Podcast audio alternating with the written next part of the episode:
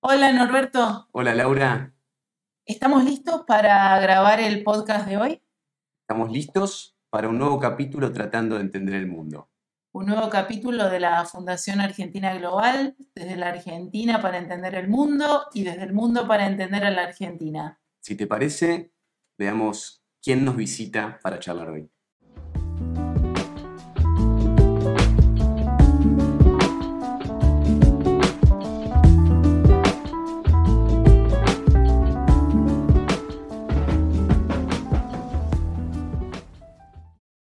Hoy nos visita Federico Merque. Eh, Federico es internacionalista, él es profesor en la Universidad de San Andrés, donde además dirige la maestría en política y economía internacionales, es investigador del CONICET y es un amigo a quien admiro mucho eh, y creo que es una de las personas más originales a la hora de pensar esto de las relaciones internacionales. Así que, Federico, gracias por estar acá. Un placer, Norberto. ¿Cómo estás? Bien, muy bien, gracias. Gracias a ustedes por la invitación. Quiero, tengo la oportunidad de tener un diálogo un poco más conceptual, pero no por eso eh, alejado de la realidad ni, ni de la práctica. Eh, y creo que somos egresados de la misma universidad, Sí, con mucho orgullo. Salvador, con Sí, mucho sí. orgullo. Sin embargo, nunca fuiste mi profesor. No. Pero no nos ha Pero faltado. yo era profesor cuando vos eras alumno, pero no, no coincidió, sí. No coincidió, creo que por Eh, uno o dos años. Sí, tal cual. Pero hemos tenido muchas oportunidades de. de- yo he tenido muchas oportunidades de aprender eh, eh, con vos. Así que hoy quiero mm, ir como algunas preguntas un poco de lo más macro a cosas un poco más micro. Dale. Empezando por nuestra disciplina, por las relaciones internacionales. Eh, hasta el año 2018 yo di clases eh, y la historiografía que nosotros presentábamos a los alumnos a la hora de decir qué son las relaciones internacionales, planteaba dos orígenes, no tan distintos uno del otro. Uno de ellos era una ciencia social eminentemente europea, nacido después de la Primera Guerra Mundial, eh, y que justamente surge con el objetivo de, después de la Segunda Guerra Mundial, de evitar de una vez y para siempre ese tipo de enfrentamientos globales tan eh, siniestros, terribles y, y- oscuros de la etapa de la, de la civilización. Y hay otra visión que dice que es una ciencia social más bien anglosajona, eh, particularmente con un epicentro en los Estados Unidos, y que surge no tanto para evitar una tercera guerra mundial o una gran conflagración global, sino más bien para administrar el poder de los Estados Unidos, para ponerlo de manera bien simple. Una serie de condiciones que se producen en los Estados Unidos permiten la emergencia. Y nosotros siempre decimos que las relaciones internacionales surgen desde y contra una serie de disciplinas tradicionales, ¿no? Si esto es así, y hay hoy algunos que dicen que eh, estamos a las puertas o incluso en una tercera guerra mundial, y hay otros que sostienen que la declinación de los Estados Unidos en, el- su poder global empezó allá por, en algún momento de los 90, de los 2000, pongámosle fechas diferentes. Pero en ese caso, si esas dos interpretaciones de la política internacional, de las relaciones internacionales son así, entonces esa historiografía que usábamos para explicar la disciplina, bien nos sirve para decir que entonces la disciplina o, no nos sirve más, o fracasó, o qué pasó. ¿Qué, son las relaciones internacionales hoy? Bueno, es una, es una buena pregunta. Eh, el, el origen de la disciplina claramente tiene que ver con lo que vos decís, que es identificar cuáles son las causas de la guerra y las condiciones de la paz. ¿no? Entonces la disciplina tiene un impulso cognitivo, intelectual, pero también tiene un impulso normativo acerca de cuál sería el buen vivir a nivel internacional. Y me parece que esa reflexión, que en esos años es relativamente escasa, se va enriqueciendo con el tiempo. A mí me cuesta pensar hoy que sea igual de probable un holocausto hoy como lo fue en 1945, ¿no? Un, un poquito antes. me cuesta pensar que un Hiroshima es tan probable como lo fue en esos años. Y me cuesta pensar que una tercera guerra mundial es, más, es igual de probable que lo fue en 1939, 38, lo que sea. Em, entonces me parece que ha habido una evolución doble. Por un lado, de legalización, de institucionalización de la política internacional, y por otro lado una evolución de una disciplina que se ha vuelto con el correr de los años muy heterogénea, muy amplia, que de alguna manera va dejando el problema de la guerra, no es que lo olvida, pero lo, va dejando, porque la guerra como fenómeno empírico se vuelve eh, menos frecuente después de la Segunda Guerra Mundial para acá, y la guerra nos lleva a hablar de conflicto más que de guerra, que incluya el conflicto, pero es mucho más. Y si hablas de conflicto, necesariamente te lleva a hablar de la cooperación. Y me parece que hoy la disciplina gira mucho en torno a este péndulo entre conflicto y cooperación. Entonces me parece que, que en ese sentido es una disciplina muy rica, es una iglesia muy abierta a relaciones internacionales, es una iglesia que además importa mucho más de lo que exporta a otras disciplinas. ¿no? Es una disciplina que siempre está recibiendo eh, saberes, métodos de otras disciplinas, sea la ciencia política, sea la economía, inicialmente la historia internacional, la historia diplomática o el derecho internacional. Eh, hoy está muy emparentada más con la ciencia política, con la política comparada, con la economía, me atrevo a pensar. Pero en ese sentido sigue siendo una iglesia muy abierta. Vos podés agarrar revistas eh, de relaciones internacionales publicadas en Europa y publicadas en Estados Unidos, por poner algún un, ejemplo, eh, y vas a encontrar un espectro muy amplio teórico y metodológico, que para alguien ajeno a la disciplina le costaría encontrar que ahí hay una disciplina, ¿no? Precisamente por la palabra disciplina, ¿no? que se supone que implica protocolos, implica métodos más o menos compartidos, como sería hoy quizás la economía. ¿no? Eh, estamos lejos de ser esa, esa mirada uniforme, monótona de lo que es hacer ciencia e investigar, es mucho más heterogéneo.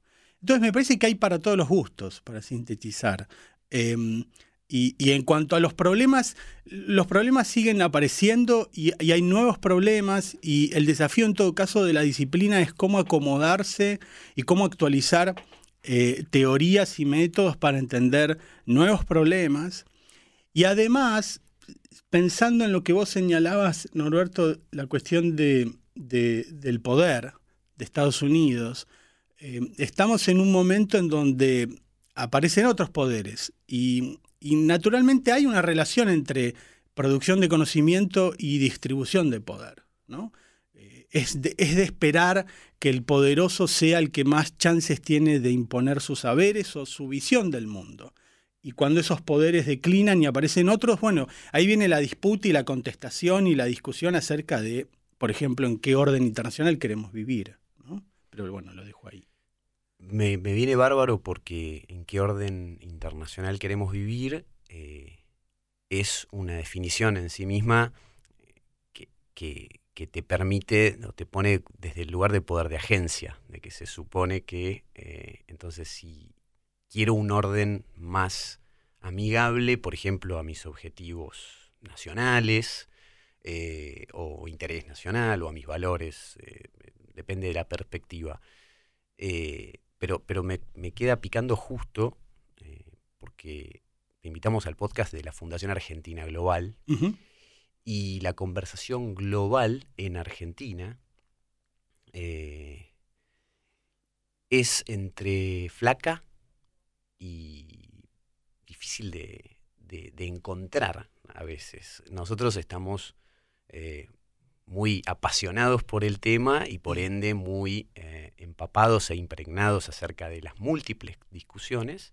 Sin embargo, venimos de un debate, vamos hacia una serie de debates presidenciales en donde, por ejemplo, el bloque de relaciones de Argentina con el mundo no entró entre las prioridades eh, y no parecería haber en la conversación pública acerca de un nuevo periodo presidencial que se avecina en Argentina, lo global, los asuntos globales, eh, se discuten cada vez menos o se discuten eh, quizás con una superficialidad que, a veces hace eh, no, tan, no tan constructivo, creo, el, debate.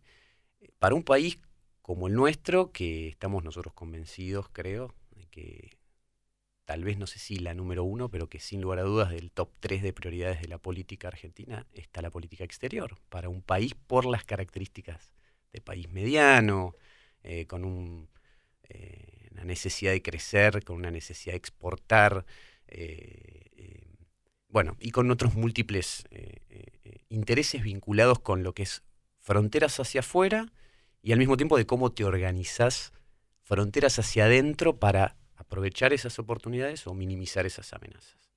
Entonces la pregunta eh, que tengo para vos es, no quiero, ni siquiera quiero este, es esta postura un poco más soberbia que a veces puede venir del ambiente internacional, que es, ah, ahí la dirigencia política, empresarial no sabe nada de estos temas, no le importa estos temas, y nosotros a veces no hacemos el mea culpa de si estamos acercando de la manera adecuada esos debates. Entonces, dejando también esa opción sobre la mesa, ¿por qué crees que eh, no eh, aparece la discusión global entre las, de, la inserción internacional de Argentina entre las prioridades? Yo creo que, eh, en primer lugar, coincido con vos, me parece que, que hay que correrse de esa mirada soberbia y decir, bueno, las élites políticas son ignorantes, son brutas, nosotros somos los esclarecidos, me parece que no, no es el camino correcto para pensar este problema. Yo lo tiendo a pensar más como un problema de incentivos y de presiones. Me parece que, que la Argentina está en una situación muy crítica en términos económicos, en términos sociales. También estamos entrando en una situación crítica en términos políticos, que eso parecía más establecido, pero hoy está más tambaleante, eh, por las fuerzas políticas, cómo se están expresando ¿no? en, estos, en el debate electoral, en las campañas, etc.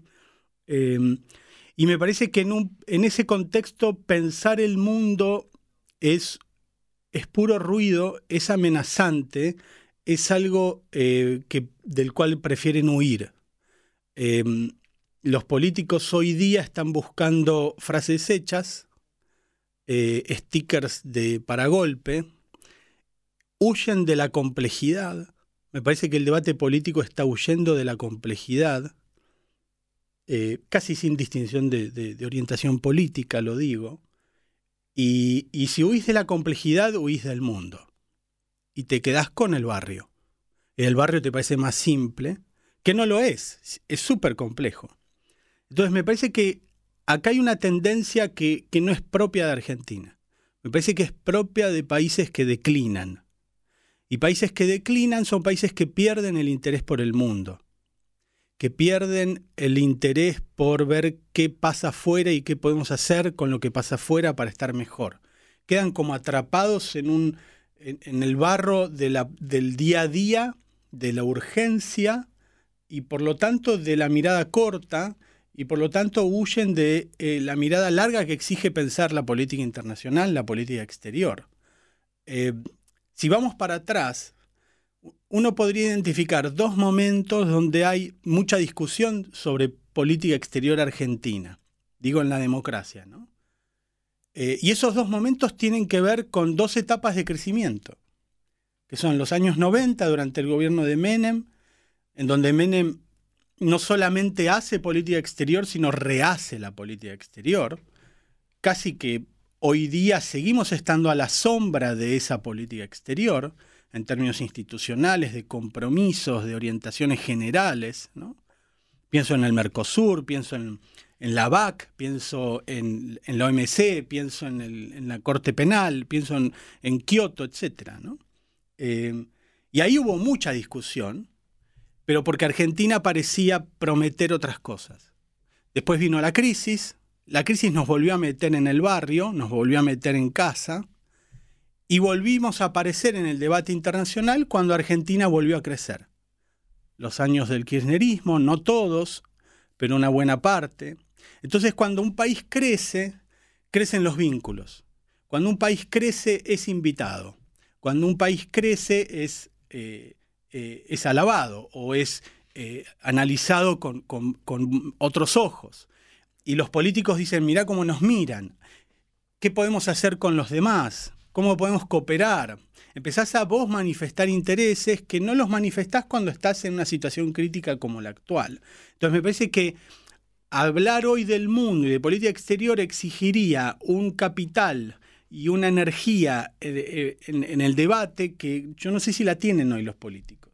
Necesitan un plus de, curiosidad epistémica, digamos, para decir, bueno, ¿qué podemos sacar del mundo en esta circunstancia? ¿no? Que para mí me parece fundamental, porque pensar que el bienestar de la Argentina se decide eh, con las cosas que pasan adentro del país me parece una mirada muy corta. Y además, si te pones a pensar un poquito más, hay un montón de cosas que pasan afuera que nos afectan, mucho más de lo que se discute en el día a día, ¿no?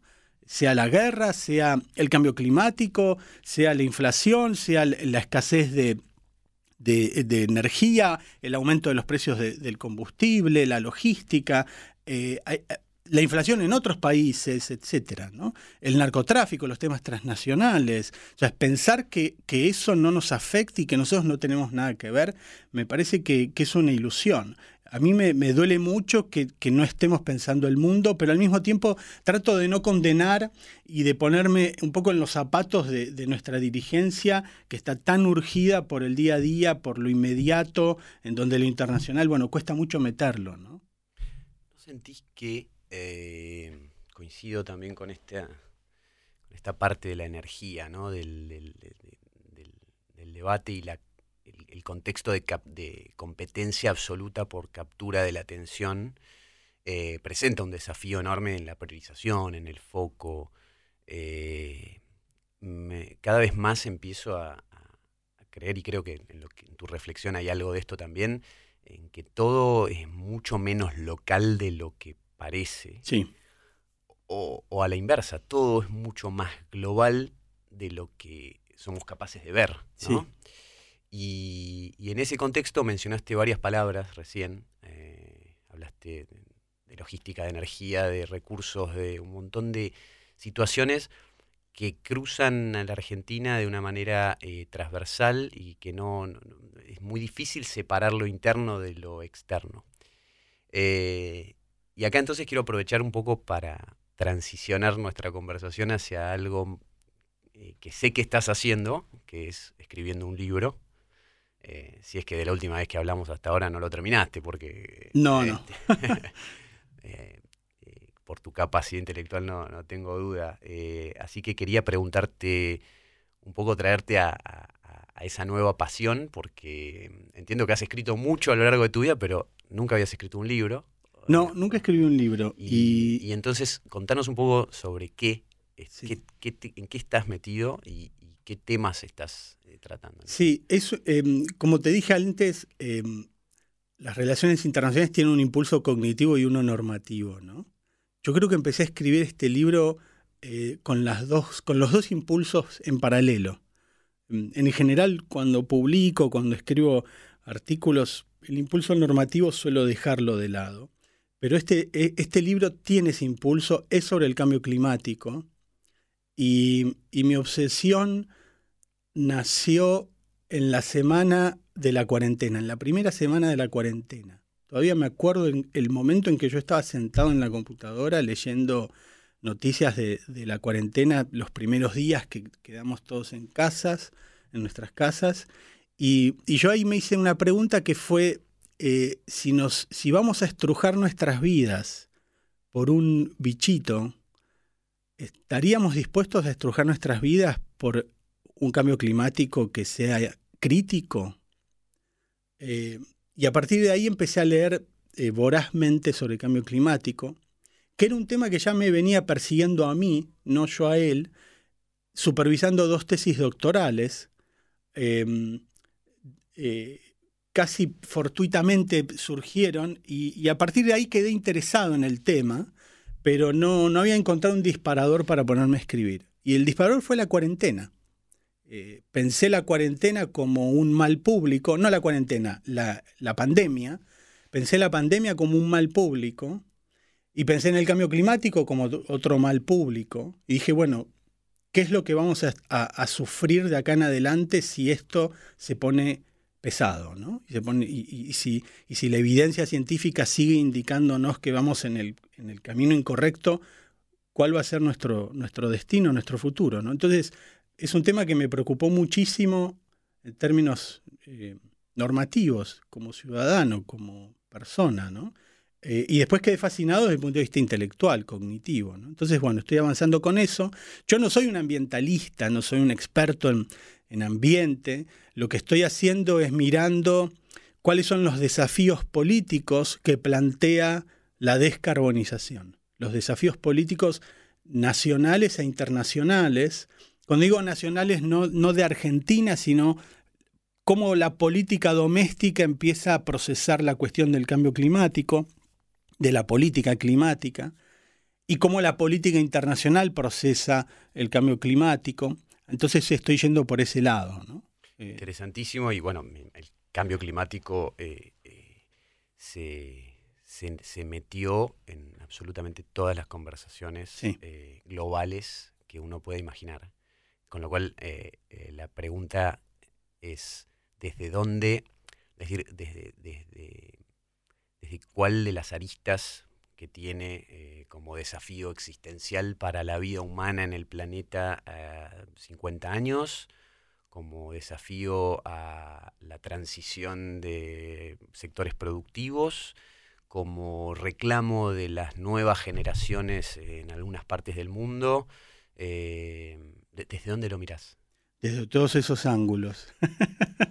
es un tema que, me atrapó mucho y, yo tenía que tomar una decisión que era eh, cuál, era cuál iba a ser el nivel de análisis y, la profundidad ¿no? que le iba a dar. Eh, y opté por trabajar en distintos niveles con poca profundidad en cada nivel.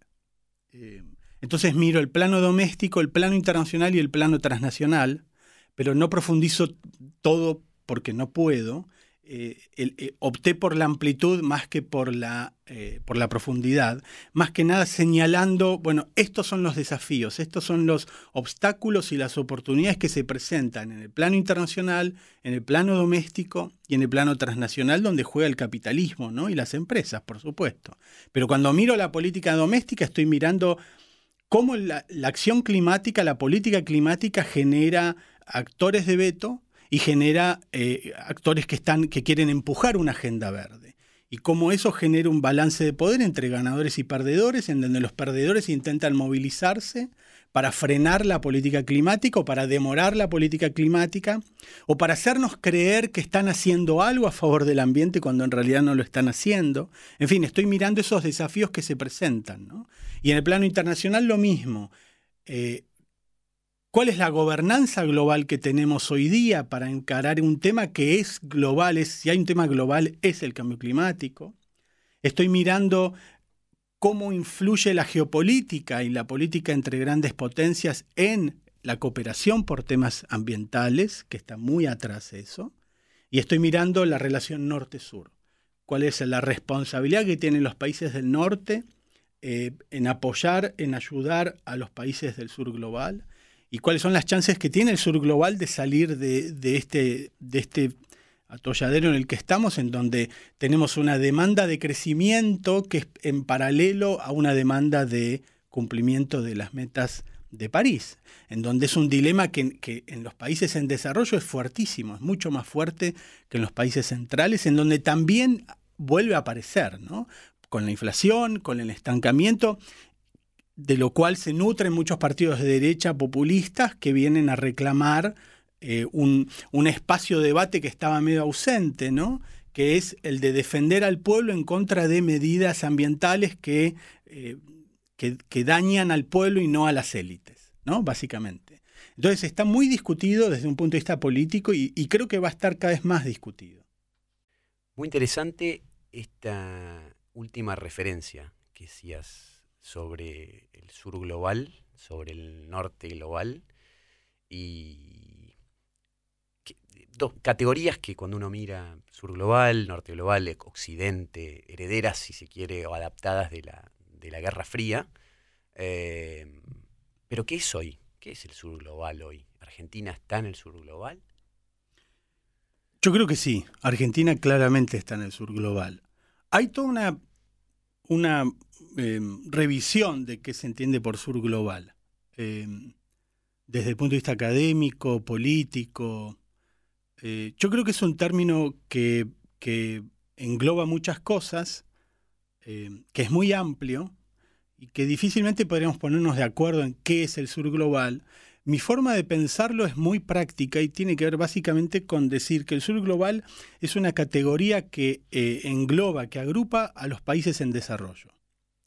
Con esto digo algo y no digo mucho, porque países en desarrollo puede ser Lesoto, puede ser Argentina, puede ser Chile, eh, puede ser Honduras, puede ser Libia o Irak. Y estamos hablando de, o Myanmar, y estamos hablando claramente de países muy distintos.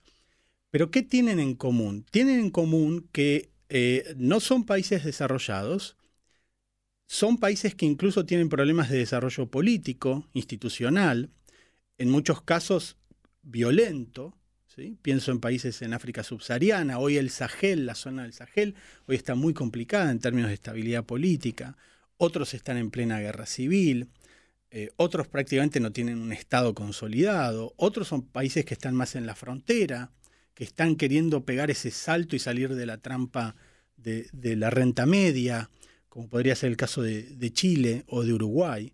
Entonces, claramente hay heterogeneidad.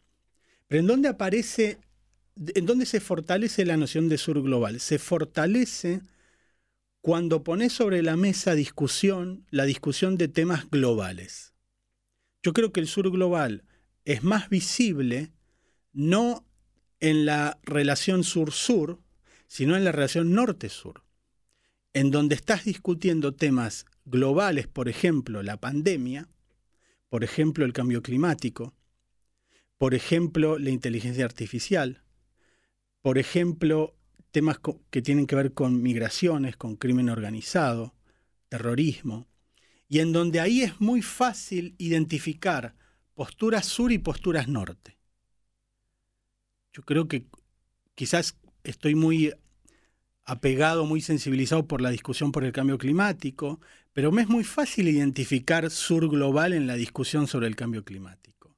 Eh, basta ver quiénes son los países que que menos han aportado a, las emisiones, basta ver quiénes son los países que más problemas tienen para impulsar y poner en marcha una transición energética, basta ver los países que están tan endeudados que no pueden poner un dólar, un peso para iniciar un proceso de descarbonización, y son los que reclaman que el norte global se haga más responsable, porque claramente hablar de un sur global supone hablar de un norte global. Y el norte global también es heterogéneo. Las nociones de, digamos, macro regiones como norte o sur claramente implican heterogeneidad. Eh, y me parece que, es ilusorio pensar que el sur global se puede poner de acuerdo, por ejemplo, en posiciones en común. ¿sí? porque dentro del sur global vas a encontrar países muy disímiles, con orientaciones disímiles, incluso vinculadas al cambio climático. No, eh, no, va a ser lo mismo China, la India o las islas del Caribe o del Pacífico que se están eh, quedando sin, tierra por el, el, aumento del nivel del mar. Eh, entonces yo no, no tengo, no idealizo acá, no idealizo. Estoy mirando regiones con sus especificidades. Y me parece que la especificidad del sur tiene que ver con la falta de recursos, con la falta de desarrollo, con la falta de estabilidad institucional, que te coloca en una situación de asimetría y de vulnerabilidad frente a países más avanzados. Punto. No, no muero por el sur global, eh, pero me parece una categoría que es relevante para entender asuntos globales.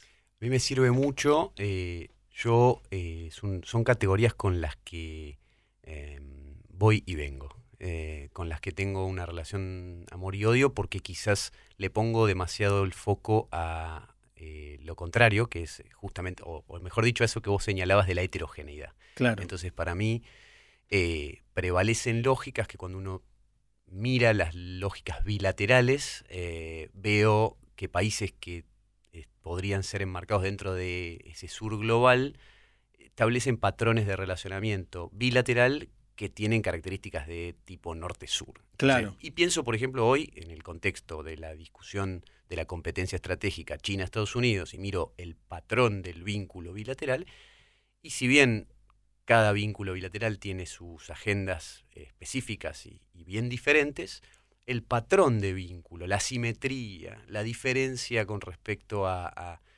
esas brechas, si se quiere, con respecto al cumplimiento de ciertos objetivos internacionales, eh, me da la impresión que son patrones de vinculación bastante parecidos, que me hace más bien pensar en todo caso de que o, la mirada desde Argentina como país en vías de desarrollo eh, está puesta en cuestión, porque hace rato que no estamos en vías de desarrollo, sino que pareceríamos más en vías de subdesarrollo, eh, y porque eh, te mencioné, por ejemplo, dos actores del, norte global que sí tienen sus grandes diferencias y que en todo caso me invitaría como a pensar en varios sures y varios nortes al mismo tiempo. pero, pero reconozco el valor de esas categorías para este tema puntualmente bien global que vos, que vos mencionás, ¿no? Sí, por, yo creo la naturaleza del tema. ¿no? Claro, es la naturaleza del tema. Yo creo que el, ruido para nosotros desde Argentina y desde América Latina tiene que ver en parte con el hecho de que nuestras instituciones domésticas son eh, una herencia del norte global. Nosotros tenemos una matriz política, filosófica, eh, basada en la democracia, basada en las libertades individuales, basada en los derechos humanos en clave occidental, que nos coloca mucho más cerca del norte global que del resto del sur global. Si vos te vas a África subsahariana, te vas a Asia Central, o al sudeste asiático, o al sur de Asia, y vas a encontrar que, que las instituciones del norte global no calaron tan hondo como calaron acá. Bueno, hay distintas experiencias históricas, distintas trayectorias de, de colonización-descolonización, si se quiere. ¿no?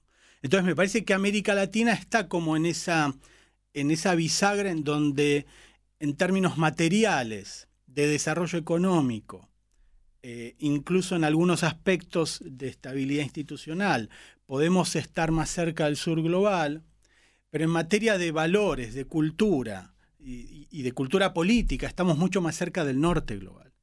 Por eso América Latina si vos mirás cómo vota en el Consejo de Derechos Humanos de Naciones Unidas, normalmente votamos con los países del norte global. Eh, para muchos temas que tienen que ver con derechos postmateriales, cuestiones de inclusión, de género, em, eh, de minorías, etc., eh, estamos mucho más cerca del voto de, España, de Francia o, o de Noruega. ¿sí? Em, y, muchos en el Consejo de Derechos Humanos tratan a América Latina, bueno, son, ellos son parte de Occidente en estos temas. ¿no? Eh, eh, ahora, cuando vas a temas comerciales es otra cosa, cuando vas a temas de deuda es otra cosa. Y cuando vas a temas de negociación de la transición energética, me parece que ahí aflora las limitaciones materiales que tiene el sur global en temas de desarrollo económico. Estas tres palabras, estos tres conceptos eh, que mencionabas, o mejor dicho, agendas, lo comercial, lo financiero eh, y lo climático. Sí. Em, última pregunta, para ir cerrando un poco nuestro, nuestro diálogo. Eh, mencionaste varias veces América Latina y, no, no, hablamos de América Latina. Entonces, quizás eh, la reflexión final que me gustaría que, que nos compartas es si ves eh, como categoría que América Latina o América del Sur, o dependiendo, lo que nosotros llamaríamos la región, que algunos lo ponen, la terminan en alguna coordenada geográfica y otros la terminan un poco antes, la región. ¿Ves a la región? Eh, me imagino que en el proceso este del libro que estás escribiendo estás mirando mucho cómo se están comportando algunos de esos actores. Eh, dos preguntas ahí. La primera es si ves que hay un consenso con respecto a ver ese cambio climático, primero a diagnosticarlo, o como alguna vez te escuché decir, exorcizarlo y decirlo. Estamos frente a un desafío de cambio climático, como primer paso.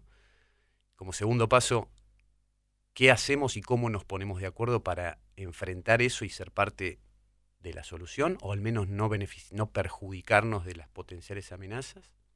¿Estás viendo una postura integrada, conversada, negociada? Eh, ¿O estás viendo a cada actor un poco eh, por la suya? Esa es la primera parte de la pregunta. Y si podés completar un poco la, reflexión eh, con respecto al desafío de gobernanza que supone prepararse para ese nuevo mundo que estás describiendo, si con esas instituciones, sean del norte global, tenemos las herramientas, tenemos el esquema, el, armado institucional necesario para organizarnos y coordinarnos eh, eh, de esa manera, porque yo miro así rápidamente y veo que, por ejemplo, en Brasil, bajo el gobierno, nuevo gobierno de administración Lula, en distintos ministerios se han creado áreas de economía verde y de finanzas climáticas y de bioeconomía, pero uno está en industria, otro está en economía, otro está en agricultura y hay un ministerio de medio ambiente.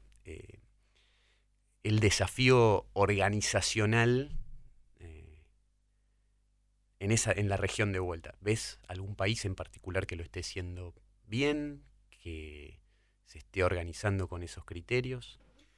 Es, un, es una buena pregunta y daría para, para otro podcast. Eh, yo veo mucha heterogeneidad en la región, eh, veo poca coordinación entre los países, creo que hay políticas ambiciosas. Petro en Colombia ha tomado decisiones muy drásticas vinculadas con el ambiente. Eh, el regreso en Brasil de Lula abre una agenda ambiental muy interesante en Brasil. Hace pocos días leí un artículo de, Fernando Haddad en el Financial Times, donde relata cuál es el, plan de largo plazo en el que está pensando Brasil, con la economía circular, con, con la oportunidad que genera las políticas ambientales en materia de creación de nuevos empleos, de exportaciones, eh, de inversiones en la región. Eh, me parece que hay países que sí están tomando relativamente en serio este tema. No veo una conversación regional en torno al cambio climático. América Latina es curioso porque está llena de organizaciones regionales, pero son organizaciones multipropósito y vinculadas muchas con la integración regional, eh, pero está huérfana de organizaciones que traten los temas que necesitamos tratar. Por ejemplo, el cambio climático, por ejemplo, la salud global o salud regional. Por ejemplo, el tema migratorio. La OEA está muy venida abajo, muy desprestigiada. Eh, no veo países invirtiendo en la OEA para fortalecerla y desde ahí construir una política hemisférica o regional eh, en materia de cambio climático.